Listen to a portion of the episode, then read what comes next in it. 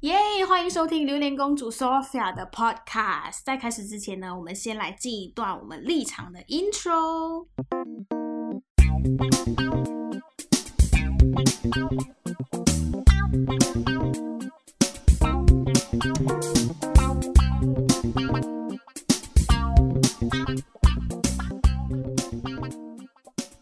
哇哦，今天呢邀请到的这一位嘉宾呢，他来头也是不小哦，是我最近觉得哇，又是一个新的专业的，又要去摸索跟涉及另外一个新的专业的一个歌手。对我称他为歌手的原因，是因为呢他上过节目，同时呢他也有出过自己的 MV，同时呢有大大小小的比赛的经验。对，那现在呢目前他是驻唱歌手、婚宴歌手，也是宴会的歌手，所以我们来欢迎敏静。Hello，Sophia，你好，大家好，嗨我是来自马来西亚柔佛州的敏静。OK，你听敏静你就知道大概懂他在台湾多少年了。那个中文 真的一个不行。其实还好啦，因为我是马来西亚柔佛州。敏静，你现在是呃，刚刚我介绍你是歌手的身份嘛，对不对？但是同时听说你好像不是歌手专业，对不对？就是不是音乐专业的。对，对，那你是什么科系的呢？你要跟听众介绍一下。呃，我来台湾是修读国立台北护理健康大学的高龄健康照顾系，嗯，OK，就是简称护理类的嘛。对，照顾老人家。OK，所以明晶很明显就是一个跨界的典范嘛。所以今天为什么要请到他呢？就是我们要真实来访问，到底为什么他会踏入这个行业？就到底为什么他会想要选择做驻唱歌手啊，或者是出歌啊，或者是出 MV？对，那稍稍介绍一下你的经历好了。之前是不是有 M 拍 MV 的经验？对，在来台湾之前有跟身边的一些朋友，那有些负责编曲，有些负责拍摄，嗯然后我自己就负责唱歌这样子。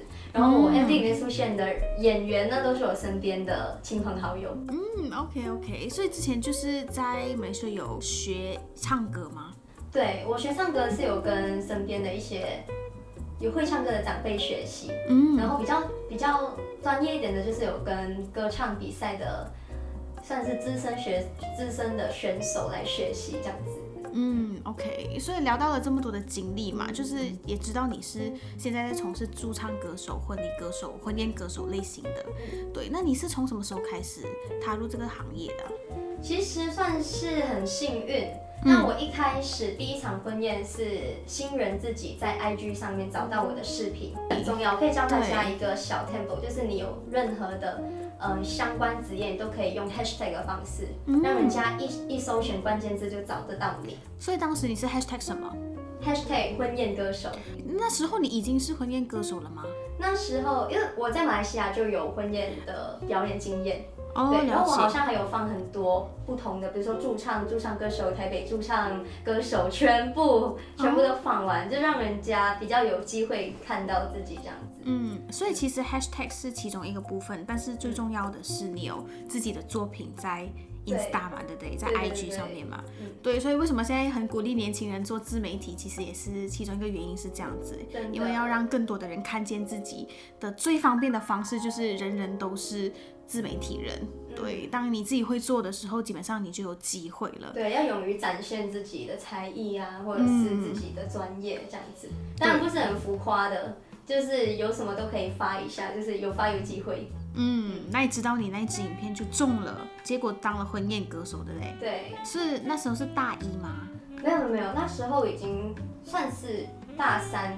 那婚宴歌手有什么特别的经历吗？比较特别的是，因为以前我的表演都是透过别人介绍的，那我不会主动去跟新人接洽，嗯不会跟你的顾客接洽。嗯但这一次呢，我要自己去跟顾客接洽，变成是说我好像在卖一个产品了，我好像是商人了。你要去跟你的顾客对话，怎么去跟人家谈价钱，然后怎么去跟他们定流程，说，哎，你在你婚宴的时候，你想要什么歌曲，什么样的呈现方式，嗯然后呃需要我们唱多久，对，然后有这个就很看自己去怎么去跟别人对接。诶，那我问一下，就是你的歌曲是顾客选还是你选的？呃，我们可以通常是可能我先给他五十首歌，嗯，然后里面选他要的，然后如果他想要指定歌曲的话，他也可以给我他想要指定的歌这样。嗯，所以就是唱不同的时长、不同的歌曲，有不同的薪资算法。嗯，但是通常都会有一个嗯界界定啊，通常都有一个界定。界定大概多少？你愿意分享吗？呃，我那时候因为我第一次嘛，我我没有收很多，差不多收收两万到两万五之间。当然不是我一个人分，因为我还有找另外一个吉他手。你一场婚宴两万到两万五，对，差不多。你是富婆哎、还好没有。哎、朋友们，就是我有一个富婆朋友了。所以所以这个就是像我刚讲的，我没有透过别人介绍，那是我第一手对接我的客人。哎、所以透过别人介绍就会在里面抽成，对不对？嗯，应该都会啦，通常都会，因为这一个介绍费嘛，然后他们也要帮你处理，他们去帮我对顾客端嘛，我就比较轻松一点，哦，所以两万到两万五之间，差不多都是这个价钱。就是你不管唱多少首歌，嗯，怎么表演，要看，其实如果更有名气，或者是他们更专业的，他们可能价钱收更高，或者是有些可能只是学生，他们就觉得说，哎、我就嗯少赚一点那个经验这样子，也有更便宜的。其实这个真的没有一个没有一个界定啊。嗯，那你当了这么久婚宴歌手以来，有什么就是有什么东西是要注意的吗？例如说你是侨外生的身份嘛，对不对？马来西亚人嘛，那他们对马来西亚人有什么特别要求吗？我就没有嘞，我觉得台湾的民台湾的观众都蛮友善，包容度都蛮大的。然后我觉得婚宴比较不要踩雷的，就是你当然是不要唱一些不不适合的歌曲。嗯，对，例如说就是台湾的婚礼通常都会唱什么？中文的嘛，对不对？中文啊，最浪漫的事啊，最重要的决定啊，然哦，后甜蜜蜜的歌曲啊，这样子。嗯嗯嗯，对确实确实也，要看新人，有些新人他会说，哦，我我不要我不要台语歌，有嗯些新人会说，哦，我不要英文歌。嗯对，所以你在去表演之前，你一定要跟新人就是沟通好。嗯，了解。那有什么很有趣的事情吗？你在过程当中，你其实是享受这个过程的，对不对？对啊，蛮享受的，因为我每次去婚宴，其实我就可以看到不同的文化。嗯像我参加了台湾人的婚礼，我会觉得说他们里面的一些流程是跟马来西亚不太一样的。嗯，嗯，他们例如说 啊，他们的婚宴还有游戏哦，游戏什么类型的？可能他们会叫人上去比拼喝汽水呀、或者是上去 或上去玩一些你你比你比我猜的游戏哦。对，哦那我会有这样子的环节，然后他们还有那个呃抢手花的环节。嗯，像我们马来西亚，我们好像是早上的时候就把手花把手啊花丢捧花给别人啊，嗯捧花丢给别人。他们是在婚宴上，就是传递给下一个、下一个幸运的人。那你有接到过吗？没有没有，吓死然吓死要吓死谁嗯？嗯，OK，所以在过程当中，就是你会跟你的团队一起嘛，对不对？就是会演唱几首歌曲这样子，然后最后的薪资也会跟团队一起分这样子。嗯所以是建议马来西亚人去接这种工作吗？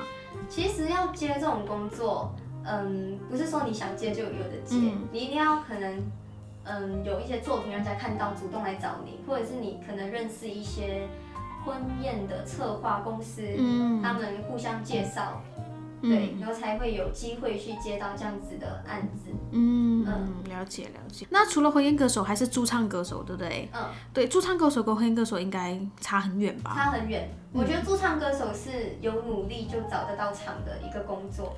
像我自己有驻唱的机会，就是我去私密很多驻唱餐厅的网页，嗯就说，哎、请问你们要征驻唱歌手吗？嗯嗯然后我是马来西亚的乔森，然后有一些歌唱的经验，然后很喜欢唱歌，想要在你们的店就是表演这样子。嗯那可能你发了之后会有得到回复，就有机会去他们的店表演。嗯。所以你发了这么多封里面，他中的几率高吗？我觉得不太高，嗯因为台湾的这个驻唱的市场，我觉得是很多的，就是歌手很多，驻唱的人很多，所以你真的要很努力，很努力。像我可能发了三四十间，嗯。只有两三家回复我，嗯，对，然后就要跟他们接洽。通常是第一次会先去试唱，嗯嗯，你就要带好你的设备呀、你的吉他去嗯那个店家试唱。那试唱每次他觉得 OK 的话，他再他才会跟你进一步的去排那个班。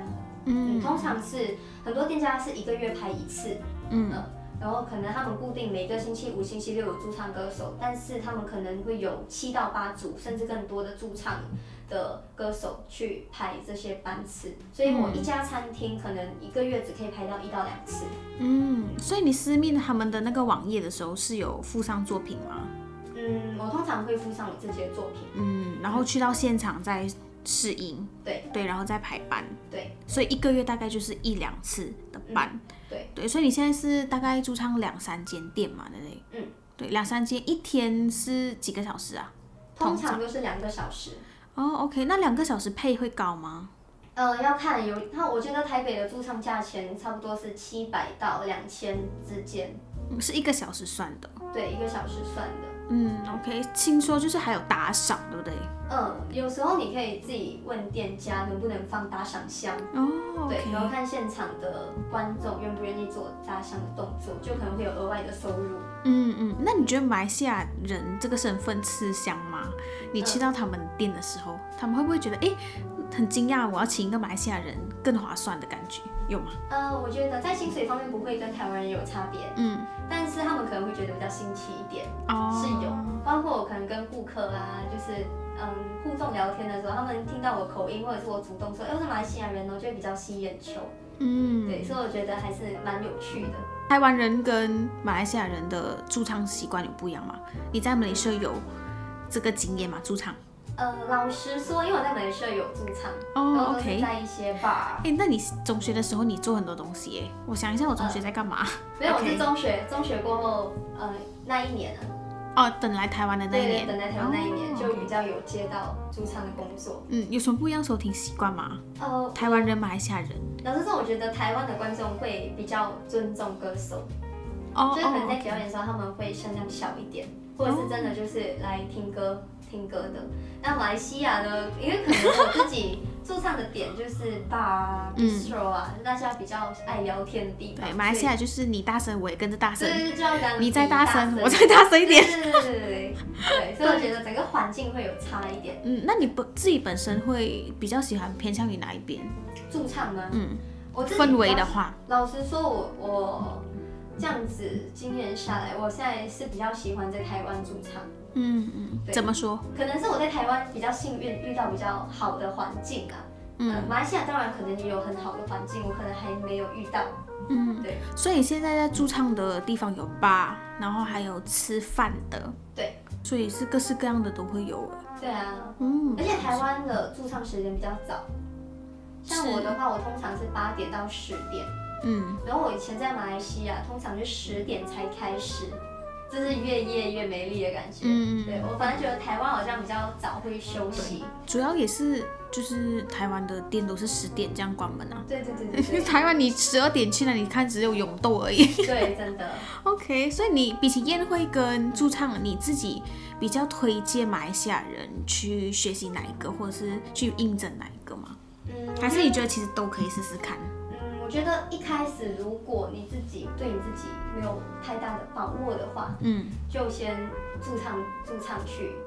哦，所以你自己是 prefer 先驻唱后宴会，对啊，一定啊，因为宴会大场面，对不对？对，而且宴会是人家一生一次的婚礼。哎，对，其实你宴会你两万到两万五千，然后你还有对那种打扮啊、梳妆啊，你基本上就花一笔钱。对，服装跟妆法都是要特别一点，哎那你要下一个本钱。那你服装妆法都都是自己弄吗？还是对啊，我都自己准备啊，自己买礼服啊、高跟鞋，然后妆法我自己来这样。哦，这样就真的是需要会一点化妆技巧，就省很多。对，哦，OK，而且你收人家这个价钱，你不可以有 mistake。哦，嗯嗯嗯嗯嗯，对，因为你拿了他的钱嘛，对不对？嗯所以你唱歌也没有办法，要很谨慎，对，嗯不可以走音那些，对吧？对，那你相信你应该也没有吧？还是你有什么很什么的经历没有，目前是很幸运没有。但 OK 因为因为就人家一生一次的婚礼，那个新郎新娘一定比比比你还看重嘛。嗯对，嗯？但是台湾人就是你在唱的时候，他们应该就是吃饭吧，应该不会也嗯多听什么吧？我觉得我我唱的场合，他们还蛮常会有掌声什么的，会有回馈，嗯，对，所以我就觉得还蛮还蛮好的。宴会会打赏吗？应该不会。宴会不会，宴会不会打赏，嗯，了解。表演。对，OK。但是如果说你说赚的话，基本上就是烟会赚比较多，嗯，对对啊，，驻唱就是比较慢一点，但其实驻唱也很多，七千呃七百七百嘛？七百到两千。对，七百到。两千其实很多哎。对啊，而且有时候幸运现场的来宾可能打赏很多，也是蛮蛮高的。那除了就是驻唱歌手、宴会歌手，你还有什么样的，比如说自媒体的经历吗？自媒体哦，嗯我我自己有拍过小一些 cover，然后放上去 YouTube 啦，嗯嗯，就是嗯找朋友弹吉他，然后我唱歌，然后录音啊什么的，然后再拍摄，然后自己放到 YouTube 去。嗯，对，对，其实现在自媒体没有很难，就看你要不要花这个心思跟时间去做嘛。对，就是那个台湾那么旺之后，就是开始走自媒体路线嘛，对不对？嗯，比较多偏自媒体。嗯接下来就没有想要参与比赛了吗？还是有比赛，还是继续去？其实有机会应该都会去。嗯嗯，像我那个乔健真人圈就是在台湾莫忘之后，嗯，那所以未来因为准备要毕业了嘛，嗯，对，六月要毕业，今年，对对，未来有什么打算吗？嗯，未来的打算有想要签经纪公司吗？没有、欸，没有。为什么为什么会没有这个没有没有什么经纪公司来找我啦。哦，但你有计划想要去做这件事吗？还是其实我自己对于当很红的歌星或者是很有名的人，嗯就就是还好，就是顺其自然。嗯嗯，像我之前去比台湾那么旺，我自己也是抱着一个顺其自然的心态，所以我我没有把它当比赛，嗯我就把它当成是去表演、去学习。对，所以可能可能很多参赛者会一直问我说，哎、怎么看你都好像不会紧张，然后怎么看你都很像很轻松自在。那其实我就跟他们讲，当当你今天没有很想要一个东西的时候，你就不会紧张。嗯，对，可能有些人是抱着那种，哎、哦，那你你真的是不要让台湾那么旺的人听到哎、对这个节目 就是不想，嗯、没有要抱着那个心态，结果不小心走到这么远，就还好，有些东西是你你顺其自然，它就会跟着你嗯，就给。你了，嗯对啊。嗯，所以其实我觉得你在唱歌上面天生有一定的才华，声音真的是有有一点点天赋，但是还是有花很多时间去练啊。嗯嗯嗯，哎、其实你们一家人都都很会唱歌吧，对？没有没有没有，我家只有我跟我妹妹，还有我弟弟，还有我爸爸比较会唱，嗯，所以就其他的都是还好。好像只是没有提到妈妈。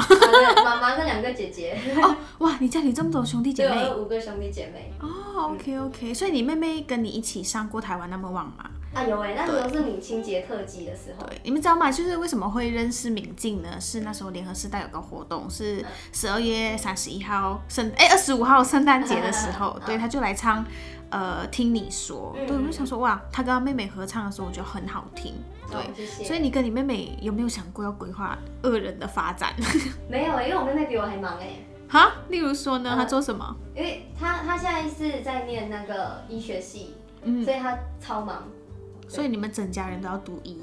没有啦，没有啦，还好，我我的也没有很疑，我的就是健康照顾相关而已。嗯嗯，了解好，所以就是未来有规划，还是要走在音乐路上，但是还没有一个明确的嗯，规划。我就把它当春当当春当成 当成是一个兴趣啊。嗯嗯，所以以后有可能也会走回护理这一科啦，嗯，这个还是我来台湾的目标嘛。在台湾住。呃，我我目前的规划，我觉得说可能要在台湾先拿个几年的经验，嗯再回去马来西亚。嗯因为现在疫情的关系，老实说没有很大的信心回去。嗯嗯，那如果说音乐梦啦哈，嗯你觉得你最大的困难就是让你没有办法走在音乐这条路上的困难是什么？对你有想过，就是如果你今天没有办法唱歌了，你觉得最大的困难拦住你的是什么？是你回马来西亚吗？还是是你没有热忱了吗？还是你没有信心了吗？嗯，嗯，对，我觉得应该是自己懒惰，是我最大的困难。哦，OK，对，因为唱歌就是跟任何一个东西一样，你要一直去练，嗯一直去做这件事情。那可能我也有试过，有很长一段时间没有唱歌，因为我一来台湾的时候，我就嗯也是有去打工，去饮料店打工啊，面包店打工啊。然后那段时间差不多几个月，包括我住宿舍，我住宿舍我就不敢唱歌，因为会干扰到其他的那个室友。嗯。然后我我还试过有一次，就是假假日的时候，我在那个宿舍唱歌，嗯。然后因为由于假日没有人嘛，大家都回家，我就唱的蛮大声的。嗯。结果我一走出去呢，去厕所回来，我的门就被贴了一个字条，嗯。就说唱歌可以小声一点吗？对，从那 从那次之后，我就不敢在宿舍唱歌了。嗯。然后呢，我就几个月没有唱歌，那那时候真的是退步退蛮多的。嗯，几个月没有唱歌，你会觉得 好像生活少了一些什么吗？会啊，我那时候因为一直打工，然后读书，我觉得时间几乎都花掉了，没有自己的时间，我会觉得很像一个机器在运作。每天就是上班、读书、睡觉。嗯然后几个月后，我就觉得不行，我这样我这样下去，人家会失去对于生命的热忱，嗯我才开始去找驻唱的嗯工作，那才慢慢有回来去驻唱，然后过后就去比赛这样子。嗯，对，所以其实你你觉得就是一生人就是唱歌是你最大的目标，我才会觉得我好像好像真的有在活着的感觉。对对对，好像比较有价值。嗯，对，所以其实真的是 born to be a star 的概念。好啊，那如果不继续发展音乐、发展护理的话，一样也是在这里发展吗？对，在台湾先工作拿经验，嗯嗯嗯之后是有想要回马来西亚。嗯，所以其实你的 limit 其实那个叫什么 range 是很广的，因为你又可以走唱歌，然后你又可以走护理，对，基本上还是有饭碗可以吃啦。只要你有一天，呃，哎，你可以拿那个什么台湾居留证啊，那个用艺术人的方式哦，留下来，对，可以试试看，就是有没有办法在台湾就是做艺术工作者，嗯用台湾艺术人的方式留下来。嗯，可以试试看。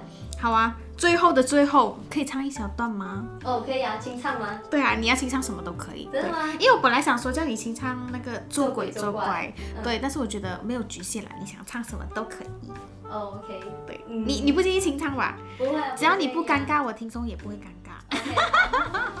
好啊，突然叫我唱，我就不知道该唱什么哎，不然我唱那个，嗯，路过人间好了。好啊，好啊，好好啊。哎，你比较喜欢郁可唯是不是你要是喜欢郁可我唯？喜欢他，是你因为你的声线像他吗？好像有一点哎，嗯，梁文音我也蛮喜欢，我我哦，梁文音，我觉得你声音有像，真的吗？嗯，你的音音的感觉有像梁文音。好，那我就来唱喽。嗯，世上唯一不变，是人都善变，路过人间，爱都有期限，天可怜见，心碎在所难免。以为痛过几回，多了些收敛，路过人间，就懂得防卫，说来惭愧。人只要有机会，就有沦陷。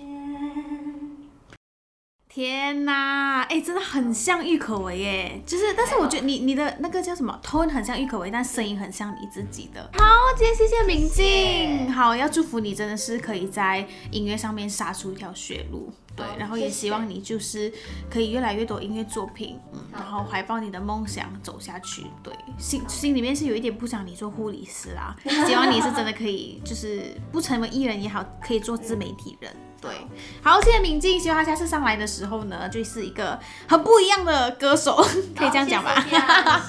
好，谢谢大家收听《榴莲公主 Sophia》，我们下期再见，拜拜。